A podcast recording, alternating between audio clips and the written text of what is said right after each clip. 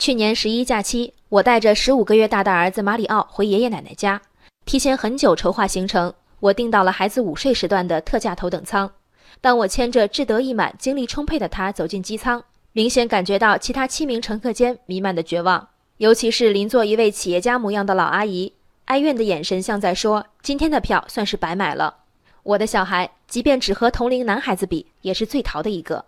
但是每个小孩子是有自己的温顺密码的。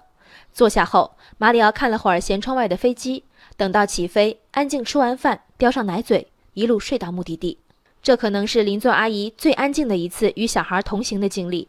飞机着陆时，她感激地对我说：“你真高明。”那一瞬间，我感觉自己像妈妈界的顺丰快递，并不是我做的有多好，而是许多人真的做得太差了。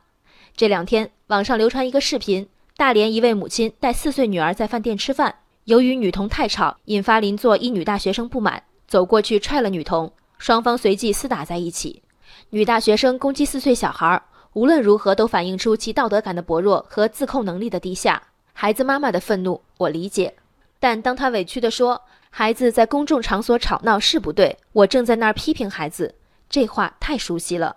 视频里可以看到，小女孩已经完全放飞自我，窜至另一桌桌底，并拖动椅子将自己挡住。我听不到现场的噪声，但从孩子的欢脱程度和活动范围，也能想象周边人的困扰。这个过程中，孩子妈妈仅仅用手指着孩子，连站起来阻止的意思都没有。这种家长在公园滑梯和游乐场里处处可见。横行的熊孩子一旦对别家孩子造成冲撞，家长就在旁边不温不火地说：“你这样可不行啊，妈妈要批评你了。”说完纵虎归山。真拉开架势教育这小毛孩多费劲呀！不如等孩子自己长大，自然就不满饭馆窜了。这十几年里，我就口头批评一下吧。所以这句“我正在批评孩子”真是让我反感到了家。从孩子的表现看，很显然家长的批评完全无效。孩子虽小，但不傻，他明白妈妈虽然在批评自己，但这个批评不会产生任何后果。过去不曾有后果，这次也不会有。妈妈心里更明白，这宝贝女儿爱怎样怎样吧。只不过都吵嚷成这样了，总得做个批评的样子，对身边的朋友，对饭馆里的其他食客都是个交代。有孩子之后，看到满世界被熊孩子折磨得不堪其苦，在公众场合下不来台的家长，面对这孩子怎么说都不听的诉苦，我再没有一丝同情，反倒是这些孩子本可以由父母简单明确地告诉他们这个世界必须遵守的规则，如今只能熊玩十八年，在去全世界的鄙夷里慢慢习得。马里奥明白所有熊的后果，但偶尔还是会忍不住熊。